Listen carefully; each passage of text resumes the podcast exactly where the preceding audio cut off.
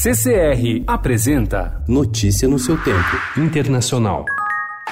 Good afternoon. This, this morning I, I went to Buckingham Palace and I am forming a new government. And on Monday, MPs will arrive at Westminster to form a new parliament. And I'm proud to say that members of our new One Nation.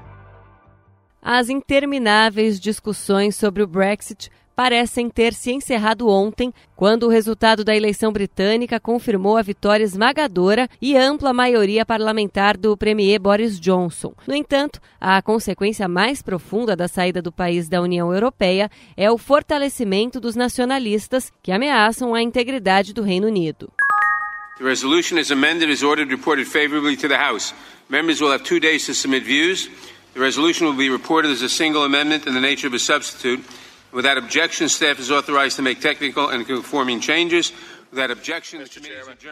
A Comissão de Justiça da Câmara dos Deputados dos Estados Unidos aprovou ontem, por 23 votos a 17, as duas acusações redigidas contra o presidente Donald Trump, obstrução de justiça e abuso de poder. Agora, os dois artigos do impeachment serão levados para votação em plenário e devem ter aval da maioria democrata. A votação deve ocorrer na próxima semana. O escritório da alta comissária da ONU para os Direitos Humanos, Michelle Bachelet, divulgou ontem relatório em que aponta um alto número de violações dos direitos humanos cometidas pela polícia durante os protestos que ocorrem no Chile desde 18 de outubro.